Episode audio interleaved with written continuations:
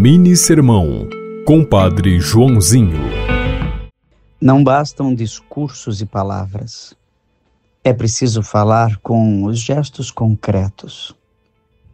Lembre-se daquela parábola que Jesus contou do homem que tinha dois filhos e convidou o primeiro para ir trabalhar. E ele disse que ia, mas não foi. O segundo, impulsivamente disse que não ia, mas foi. E Jesus pergunta qual dos dois fez a vontade do Pai. E responderam que foi o segundo, que mesmo dizendo que não ia, acabou indo.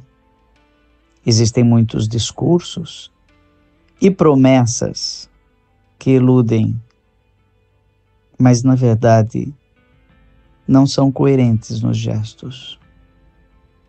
Ainda que às vezes tenhamos palavras falhas, desejos um pouco inconstantes, o importante é a prova do gesto concreto no dia a dia. Você ouviu Mini Sermão, Compadre Joãozinho.